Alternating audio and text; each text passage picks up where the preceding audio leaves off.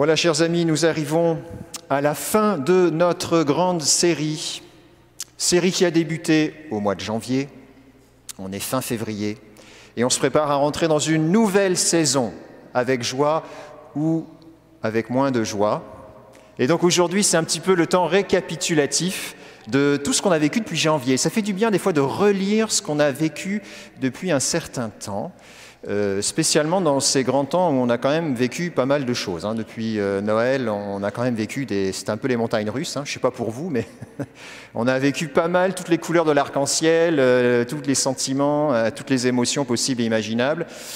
Bon, ben voilà, on en est là aujourd'hui. On a voulu vivre cette série avec Marie et accueillir Marie, voici ta mère, selon les paroles de Jésus à la Sainte Vierge, au pied de la croix. Pardon, les paroles de Jésus à Jean, euh, voici ta mère, et en présence de Marie.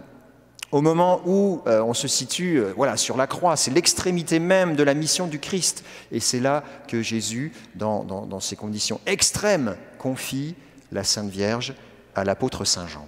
On a voulu accueillir Marie comme cette présence consolante, cette présence qui vient nous encourager lorsqu'on a besoin de se jeter dans les bras d'une mère, qu'on est blessé, qu'on est perdu, qu'on ne sait plus où on s'en va, on se jette dans les bras de la maman. Souvenez-vous, je vous avais partagé mon témoignage à l'âge de 7 ans quand je me suis cassé le bras droit en tombant de bicycle et j'ai couru chez ma mère avec un bras en accordéon sur le bicycle. On se demande comment je pédalais, mais en tout cas, j'avais bien su trouver les manières de retrouver ma mère pour aller me faire consoler et surtout pour aller à l'hôpital. Voilà, Marie est cette présence consolante qu'on sait toujours trouver. Marie, c'est aussi cette présence active. Le deuxième dimanche du temps ordinaire, on a entendu les noces de Cana.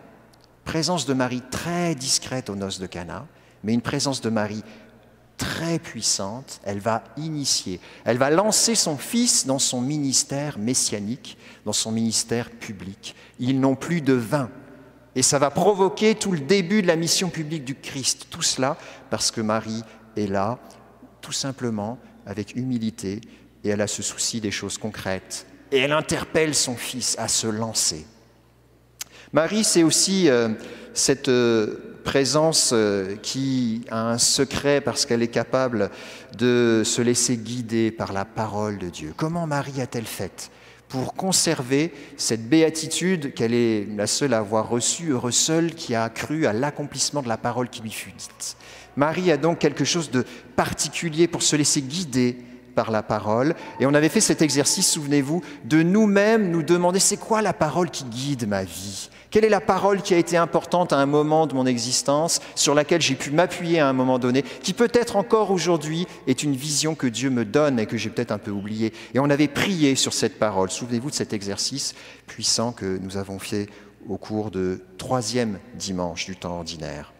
Marie, c'est aussi cette euh, personnalité qui accepte de se laisser bouleverser, de se laisser changer, changer ses plans pour mieux faire la volonté de Dieu. On avait entendu le témoignage d'Erwan qui nous avait partagé comment au cours de la retraite qu'il avait vécu il y a un an et ses plans euh, foireux, Covid, euh, confinement et tout ce qu'on a connu et tout ce qu'il a connu, lui ont permis de se rapprocher du Seigneur par la louange et finalement le confinement. Voilà comment le Seigneur, en changeant nos plans, nous permet d'entrer dans ses plans. Enfin, il y a deux dimanches, on a prié en la journée mondiale de prière pour les malades pour demander des gestes de puissance. Et on a posé un acte de foi, souvenez-vous, à l'issue du Je crois en Dieu, qu'on dit traditionnellement selon la formule liturgique. On a pris un chant de louange. On a acclamé le Seigneur. On a laissé cet acte de foi être euh, véritablement euh, exprimé dans la louange au fond de notre cœur. Et puis on a entendu euh, dimanche dernier le témoignage de Laurence, qui nous a partagé comment cet acte de foi est venu la guérir dans son corps profondément, dans cette guérison qu'elle a eue du côté droit et dans la nuque, qui était pour elle un signe fort de cette guérison euh, d'une longue euh, dépression qu'il habitait depuis, euh, depuis des mois et des années. Voilà, le Seigneur continue de transformer nos vies. Il continue même de transformer notre manière de vivre. Et je voudrais aujourd'hui, c'est la récapitulation, puis vous vous souvenez qu'une bonne récapitulation, ça suppose un examen. Ben non, mais c'est pour voir si on a intégré. C'est à ça que servent les examens normalement. Hein. Ce n'est pas pour nous sanctionner, hein. c'est pour voir si on a intégré. Mais je voudrais relire en fait ce que nous avons vécu à cette caractéristique de Marie. Marie, une femme qui porte une vision, qui porte une parole de vision pour son existence et pour l'existence même de, toutes les hommes, de tous les hommes, toutes les femmes. Les visions, c'est pas seulement pour les gens fantaisistes, les gens qui seraient particulièrement bien connectés spirituellement, euh, les artistes ou quelques saints. Souvenez-vous de la parole, la prophétie du prophète Joël, je répandrai mon esprit sur tout être de chair. Vos fils et vos filles prophétiseront. Vos jeunes gens auront des visions, vos anciens auront des sages. Je ferai des signes sur la terre et des prodiges dans le ciel. Prophétie de Joël, qui se réalise au jour de la Pentecôte. Et lorsque j'entends les guérisons que le Seigneur accomplit dans notre communauté chrétienne, je ne peux pas croire que ces temps ne sont pas encore accomplis. Ces temps se réalisent aujourd'hui. Ces temps continuent d'être l'accomplissement. Les temps sont accomplis, dit Jésus au début de l'évangile de Saint Marc. C'est maintenant. Et donc les visions, frères et sœurs, sont pour nous. Elles nous sont données pour nous. Car qu'arrive-t-il quand nous n'avons pas de vision? Que se passe-t-il quand nous n'avons pas de vision? Je me souviens quand j'étais euh, au secondaire et que je préparais mes travaux, travaux à la maison, on utilisait, à mon époque, c'est plus tout à fait ce qu'on fait maintenant, on utilisait des dictionnaires. Vous avez connu ça, vous, les gros dictionnaires, là, les gros machins? Je pense que les jeunes au secondaire n'ont plus vraiment ça, hein, en tout cas. Donc on avait des gros livres qu'on appelait d'ailleurs des petits. C'était le petit Robert ou le petit Larousse, qui était énorme. On se demande pourquoi on l'appelle petit. Mais il y en a un que je préférais, c'était le Larousse. Peut-être que c'est pareil pour vous, non? Il y avait des images dedans. Alors dans les révisions, ça faisait un peu de distraction. Il y avait des petites images pour nous consoler euh, dans les grandes épreuves et les grandes rédactions qu'il fallait faire. Et alors il y a une image qui m'avait frappé, que j'ai retrouvée. Euh, je ne suis pas particulièrement euh, adepte de peinture, mais je me souviens avoir vu cette image qui m'avait frappé, la parabole des aveugles de Bruegel, qui est un artiste, un peintre de l'école flamande du XVIe siècle. Moi j'étais juste touché par l'image, hein. c'est en cherchant que j'ai trouvé que c'était lui. Ne hein. vous inquiétez pas, je ne suis pas un expert de la peinture. Cette image est frappante. On voit ces aveugles qui tombent les uns après les autres, ou en tout cas le premier est déjà tombé, le deuxième s'enligne, le troisième est proche, et les derniers, ils voient tellement rien qu'ils ne savent pas qu'ils vont tomber. Elle est frappante, cette image. Et si vous la regardez de près, elle a quelque chose de dramatique. On voit ces hommes sans vision, aveugles, qui sont proches de tomber dans le trou. Ben, c'est le problème de l'aveugle. Et Jésus nous donne cette parabole de l'aveugle. Un aveugle peut-il guider un autre aveugle? Ne vont-ils pas tous deux tomber dans le trou? Alors là, il y en a plus que deux. Il y a toute une lignée qui va tomber dans le trou. Le problème de l'aveugle, c'est qu'il ne voit pas. Il n'a pas de vision. Et donc, il ne voit pas le trou. Mais le problème de l'homme sans vision, c'est qu'il ne voit que les problèmes. Sa vie devient un problème. Tout est problème. Il se laisse emporter par les problèmes de sa vie. Lorsqu'on n'a pas de vision, on vit, comme on dit, le nez dans le guidon et on voit tout ce qui ne va pas. Toutes les difficultés, toutes les angoisses de nos vies, les échecs. Bref, celui qui est sans vision tombe dans les trous de sa vie. Il ne voit pas, il s'effondre. Souvenons-nous à qui Jésus adresse cette parabole. On va revenir à il y a deux dimanches. C'est intéressant de vivre les séries parce qu'on on voit que Jésus fait du chemin et il nous fait faire du chemin. Eh bien, Jésus s'adresse à ces foules qui sont venues. Ben, vous vous souvenez pas? Qu'est-ce que sont venues faire les foules? Écouter Jésus et se faire guérir. Des foules qui sont venues écouter Jésus et demander des guérisons. Et Jésus commence par les guérir, et ensuite il les enseigne. Et là, on est dans l'enseignement. On est dans le moment où il est en train de leur communiquer cette parole. Une parole qui n'est pas seulement, on l'a dit, petite parole de consolation, c'est une parole de perspective, c'est une parole de vision qu'il leur donne. Jésus a accompli des signes du royaume en guérissant tous ceux et celles qui étaient là un passage nous dit, une force sortait de lui et les guérissait tous. Donc ils ont tous été guéris de leurs problèmes. Et s'ils étaient là, ils avaient des méga problèmes. Ils ont tous été guéris. Le problème majeur certainement de leur vie, comme peut l'être un problème de santé, un handicap, le fait d'être aveugle, estropié, lépreux, euh, possédé, le problème majeur de sa vie est réglé. Et Jésus prend le temps de leur donner un enseignement de vision. Heureux vous les pauvres, le royaume des cieux est à vous. C'est comme ça qu'il commence. Et il continue avec cette parabole des aveugles. Ben oui, parce que Jésus comprend bien qu'il a beau avoir réglé leurs problèmes, il faut qu'il leur donne une vision. Parce qu'un problème, il y en a toujours un autre. Derrière un problème, il peut y en avoir un autre. En France, il y a un truc, je ne sais pas si vous avez vu ça, si vous êtes déjà allé en France, il y a une sorte de, panneau qui est mis euh, au bord des voies ferrées. Quand on doit traverser une voie de chemin de fer, c'est mis un train peut en cacher un autre. J'ai jamais trop compris ce que ça voulait dire, mais bon, c'est des trucs au code de la route, des fois, bon, c'est comme ça. Mais un problème en cache toujours un autre. Un problème cache toujours un autre problème. Quand on en aura un de réglé, vous inquiétez pas, il y, a, toute une derrière qui arrive. Alors si on a le nez dans nos problèmes, ben on l'aura toute notre vie. Le fait de porter une vision, de voir, et de voir le règne de Dieu, son royaume qui nous est annoncé, nous aide à lever le nez de nos problèmes. Le Seigneur n'est pas venu régler nos problèmes, il est venu nous communiquer la vision du royaume. Et il nous la donne en sa personne, cette vision. Il ne nous dit pas comment faire. Le comment faire, c'est nous qui allons le trouver par la puissance du Saint-Esprit. Mais il nous montre la visée vers laquelle nous sommes appelés. Et la deuxième, la deuxième lecture que nous avons entendue dans la lettre aux Corinthiens à ce titre nous donne la vision que Paul porte au dernier jour. Quand cet être mortel aura revêtu l'immortalité, alors se réalisera la parole de l'Écriture la mort a été engloutie dans la victoire. Ô mort, où est ta victoire? Ô mort, où est-il ton aiguillon? Voici une vision de victoire définitive de Dieu sous l'angle de la perspective de la victoire sur la mort.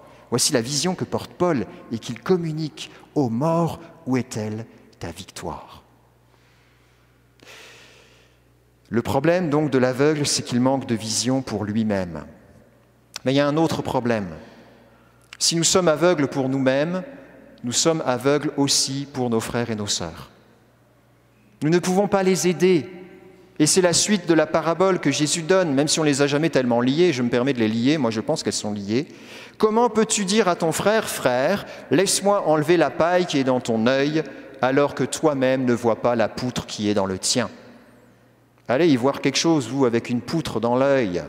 Allez aider votre frère qui, lui, a une simple paille avec une poutre dans votre œil. Si vous êtes aveuglé par la poutre, comment pouvez-vous aider celui qui est légèrement aveuglé?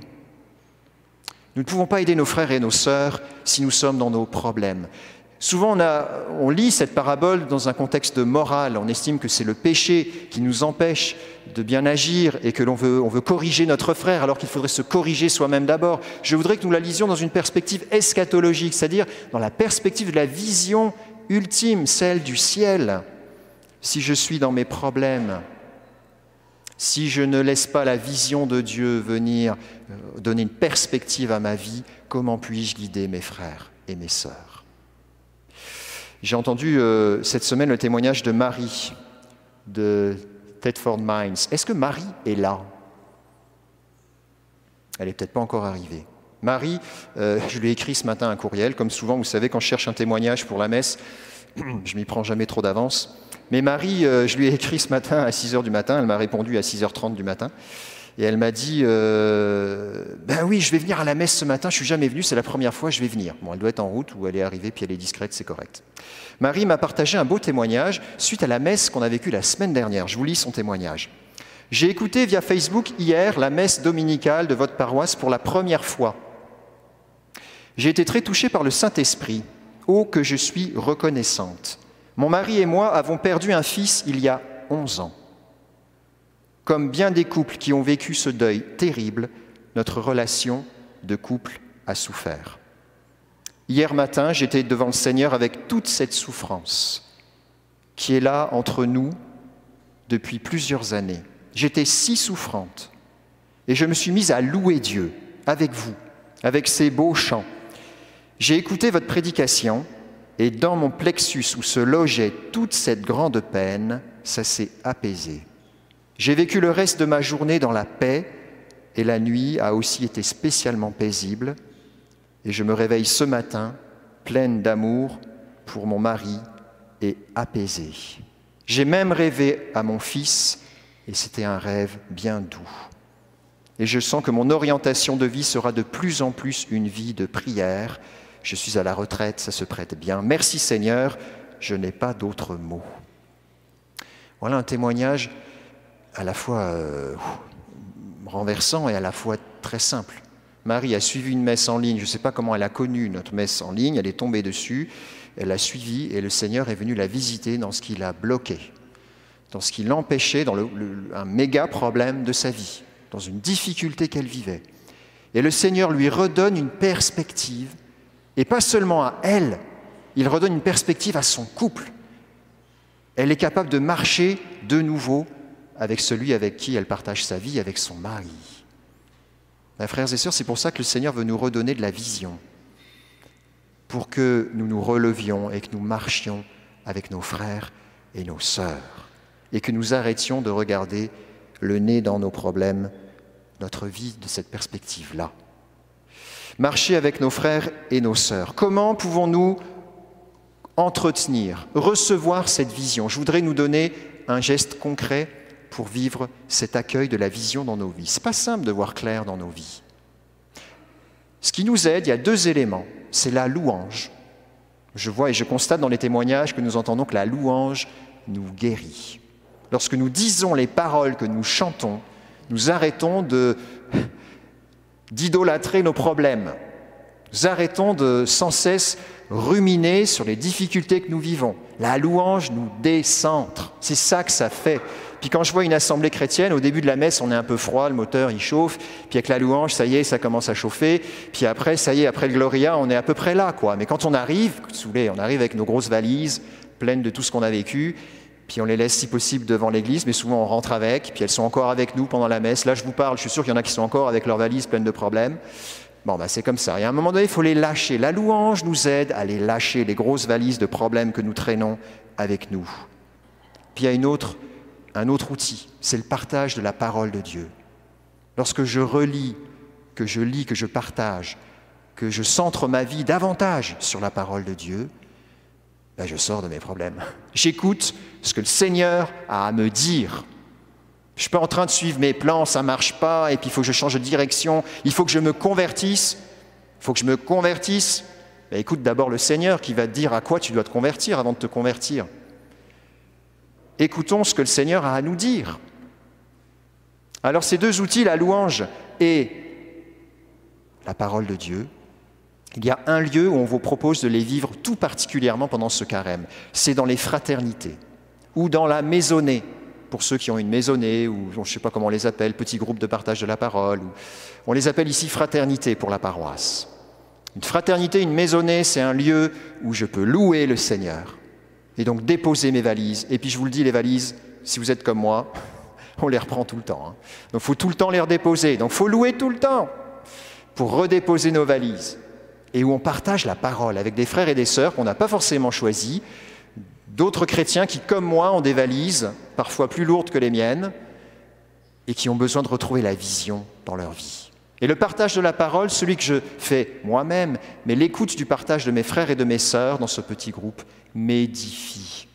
Ça m'aide à retrouver de la perspective, car dans ce lieu, on apprend à montrer notre vulnérabilité. C'est un lieu tout simple où on accepte et où on peut être soi-même. Nous n'avons pas ces lieux-là dans notre vie. Au travail, on doit tous montrer la perfection. Sur les médias sociaux, on doit montrer tout ce qui est parfait.